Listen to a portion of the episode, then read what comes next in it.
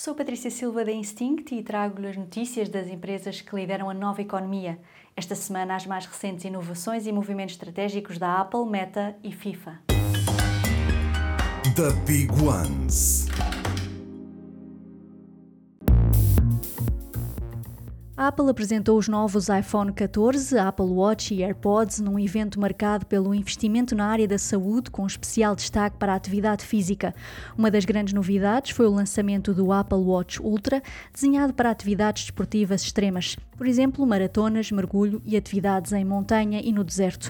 O novo modelo inclui um GPS de alta precisão, bússola e um sinal sonoro com alcance de 180 metros para pedir ajuda em emergências.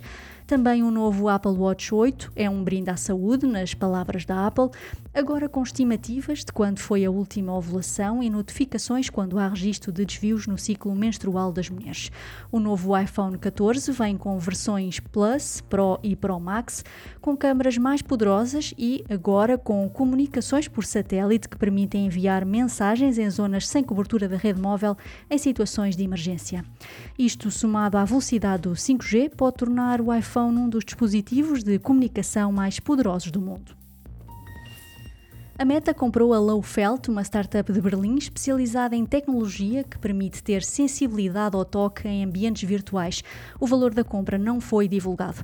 Esta tecnologia pode permitir oferecer uma experiência mais imersiva no metaverso e reforça a intenção da Meta de dominar o setor da realidade virtual. A FIFA vai lançar este mês uma plataforma para a venda de NFT ligados ao futebol. A FIFA Plus Collect vai incluir imagens e criações artísticas dos momentos mais marcantes na história do desporto rei.